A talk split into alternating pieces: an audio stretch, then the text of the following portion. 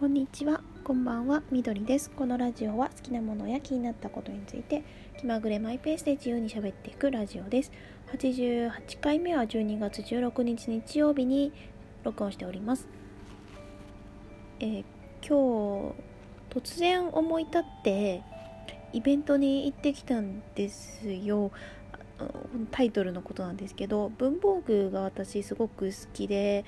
文房具あのというかまあまあそうその辺のステーショナリー周りのレターセットとか付箋とかクリップとか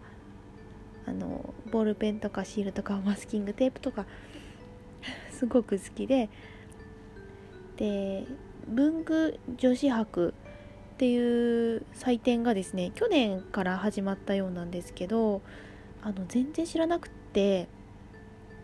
まああの昨日知ったんですよね。昨日の午後に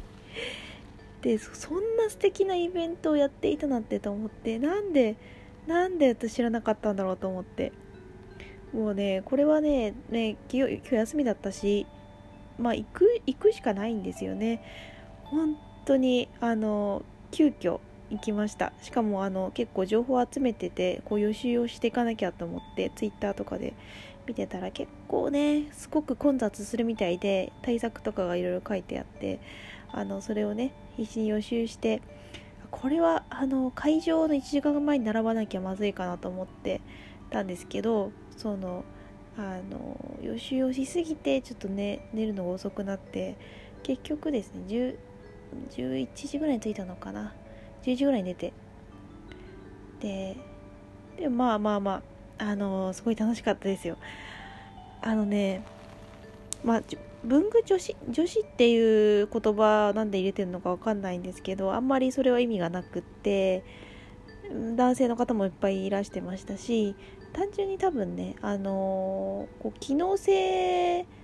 もなんだけどそれよりはこうなんかビジュアルの華やかさに重きを置いてるイベントなのかなっていう感じですね。まあ、その女子って入れるとキャッチーでその広まりやすいのかなっていうとこ狙ってるのかなって感じなんです別に女子をね前面に出さなくてもいいのかなって思いました。えっ、とそう。ですごい並んでえっ、と入場するまで1時間かかってない50分ぐらいかな並んでたんですけど私あんまり待つの苦手じゃないんですよ。列並んだりするのも好きなことであればその積極的には並びませんけどちゃんとした目的があれば別にどうってことないしまあ一人なんでね別に気楽だしあのずっとねあの動画見てたんですよ。並びながらイヤホンして。あのドラマのあの大恋愛の最終回をまだ見てなくて最終回を並んだ時から見始めたんですよ。そしたらなんか45分ぐらいであのちょうど入場する時になってギリギリまでずっと見てたから全然なんか長くも感じなかったしちょうどクライマックスのねところでね入場になると思ってあやばいと思ってちょうどその ドラマではこう砂浜で2人で話しているシーンでそこで止めてまだその続きを見れてないんですけどいいところで終わってあ、ね、ちょっとあ入る準備しておかなきゃと思ってねバタバタして入ってえー、でもちゃんとこうね前日にあの行きたいブースとかの印をつけておいたんですよ。マップの画像をあの撮っておいてこことここに絶対行くみたいなね。で入ったんですけどやっぱりちょっと遅かったみたいでそのお目当てのものはもうなか なかったというか完売してた。あの会場から1時間以内にもう完売してたとかいうものが結構あってそれはショックだったんですけどあれですねちょっとミッフィーちゃんのあのレターセットの詰め合わせみたいなものがあってそれが一番欲しかったんですよね。あと付箋のつかみ取りみたいなやつが、ね、あったんですよ。あそこの会社さんのとこに行ったんですけど、もうもう完売でしたね。も うそこでちょっと一回落ちましたけどあとなんだろうな。デルフォニックスさんっていうのが取り扱ってるロルバーンの結構有名なノートがあるんですけど方眼の。えー、ロールバーン結構好きで使っててそれの、あのー、限定デザインっていうかそのカスタムできるよっていうのがあって、あの、表紙とリングとこうバンドを好きな色を選べる柄を選べるみたいなやつがあってでもそれももう終了してたんですよね。ただそのロルバーンの秋冬のデザインのノートはこうシックな感じで大人っぽくてかっこいい感じですごいかそれは良かったです。買わなかったんですけど。とりあえずねもうねたくさんあのにフロアが2つに分かれててあのすっごいたくさんある目移りするのでもうどこに行っていいやらで結構混雑もしてるしだからねちょっと決めていたんだけどもう迷っちゃっていろいろねこう目移りしちゃうんででまあその2つがダメだったからああとは行きたかったとこに行ってたんですけど、まあ、やっぱねすごい楽しくってなんかちょっと焦るんですよね。なんか早くしないとなくなっちゃうみたいなそのなんかイベント特有のこうなんか心理状態になってあちょっと危険な感じなんで。で結構買ってしまったんですよ。30点ぐらい買ってしまったんですよ。はあ恐ろしい。本当に恐ろしいですよ。ミッフィーの私の大好きなミッフィー店が時々買い出されるんですけどミッフィー店に行った時よりも額が多くてビビりました。あの現金とクレジットの列があの会計の時にあって、まあ、そこも1時間ぐらい並んだんですけど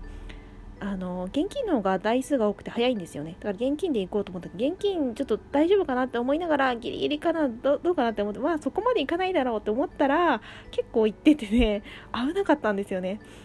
いや恐ろしい。いやちょっと反省点としてはねあのマスキングテープはそんなにいらなかったんですよ。マスキングテープっていうかあのあれですね。あの別に後から通販でも買えそうなものは大体目星はつくんですけどなぜか買ってしまうというね。しかも別にそんなに使わないでしょっていうのは分かってるんですよ。分かってるんだけどあのね多分そこでしかそこで買わなきゃ多分買えないだろうなって思っちゃうのか何なのか。しかも多分マスマステってなんか200円ぐらいだろうっていう感覚があるからでもそれがダメでまあそこのね まあ日本最大級の祭典ですからなんか新商品とかも出てるんでまだ発売してないのとかもあるんでやっぱちょっとねこう凝ってるデザインが多かったりして高いんですよね。500円とかマステ1個で500円とかのもあった。500円とか600円とかもあってそこもそこそこちゃんと値段見ないで手に取ると良くない。マスキングテープはいっぱいありすぎるからダメですね あれは。だから限定商品だけ買おうかなって思ってたんですけどまあねでもいろいろあのー、本当に楽しくて。どうしよう。え個人的に満足度が高かったのはあのえっ、ー、と小鳥小鳥さんっていうメーカーさんお店なのかな？鎌倉にあるあのお店なんですけどそれ知らなくってすごいレトロレトロかわいいねデザインののがあってそこのペンケースを買ったんです。すごいちっちゃいもう12本ぐらいしか入らないペンケースなんですけどそれでフェルト製ですっごいグッときてそれがちょっとね刺さりましたね私的には。その小鳥そそ知らなかったそのメーカーさんとかお店を知れることもやっぱ楽しいしあとなんだろう。コピックコピックっていうあのデザイナーさんとかよく使うのかな？そういうペン？なんか濃度とかをなんかテクニカルなんだろうな？調節しやすいとかグラデーション作りやすいというかなんかこうデザイン画とか設計とかに使うのかな？あわかんないですけど。なんか私はちゃんと使ったことないけどそれ興味があってそれなんか3個ぐらい買いました。あとでツイッターに画像を上げ上げておきますね。であとねあの折り紙のなんか前テレビで出てたんですけどあのレーザー加工してあるすっごい繊細なあの透かし透かしの加工をしている折り紙があって3枚で1000円なんですよ。すっごい高いんですけどもう美しいんですよ。本当に繊細できらびやかでめちゃくちゃ細かいこう柄がね透かしで入っていてあの怖くて使えないですよね。使えない。もったいなくて本当に。でも見てるだけで幸せで他にも3枚買ったけど全種類欲しかった本当は。美しい。本当に美しいっていうこうねそういうなんか実用性とは別のこうなんか見ててうっとりして気分が高揚するようなものみたいなのがね文房具にはそういうなんかワクワクする魅力があって。あとですねピンバッジがあってあのあなんだろう文房具ガチャあのピンバッジガチャがそのイベントで行われててなんでこうレトロなあのクレあの桜クレパスとかクーピーとかあのマッキーとかポスカとかのあのそのままこう実写みたいなのがピンバッジにそのままなってるのが予告であって絶対欲しい絶対欲しいと思ってあなんかやったんですけどちょっとあんまりあの自分の欲しかったものが出なくてあなんかちょっとクレクレパスが良かったな。クレパスとかの海苔とかが良かったな。なんかねポスカとマッキーとあのあでも海苔あのなんかね顔がついてる黄色い黄色いジャーの クリッとしたお目目ついてる海苔があるじゃないか。小学校の時に使ってたみたいな。私は使ってなかったんですけど。その3つのピンバッジがガシャガシャガシャなので開けてからお楽しみって感じで入ってました。あとねあとねうーんなんだろう。とりあえずマステはそんな買わなくてよかったと思った。うーん。あとちょっとその列に並びながらあのちょっとああそこ行けばよかったみたいなのがあったのがゼンゼンリンの地図えーと、で地図のねステーショナリーゼンリンさんのやってる地図のステーショナリーがあってそこに全然見てなくて見ればよかったんですけどで本当はブースが多すぎて回りきれなかったんですよ。見たつもりではいたんですけどああそこもあったんだっていうねでもな並んじゃったからダメだって感じでダメでした。悔しい、えー、来年はもっと準備をちゃんとしていきたい。あとなんかいろいろねなんかなんか水彩画水彩画っぽいぼんやりしたような淡いような色合いのものは結構私の好みでそういう優しい感じの繊細な感じのタッチのものを見るとすごいすぐ買っちゃうんですけどそんな別に私そんなにめちゃくちゃ詳しいわけでもないし万年筆とかも使ってないしこう紙質にすごいこだわるとかでもないんだけどとりあえず文房具ステーショナリーがすごい好きなんですよね。前販売の仕事してた時もそのあの輸入雑貨とか取り扱っててその会社さんもなんか入ってたんですけどあとデルフォニックスとかスミスさんとかあのそういうお店もすごい好きですね。時間がない。それであの帰りは東京駅とかうろちょろして帰ってきました。あの切手とかあの丸の内とかその辺のビルがすごい好きなのでありがとうございました。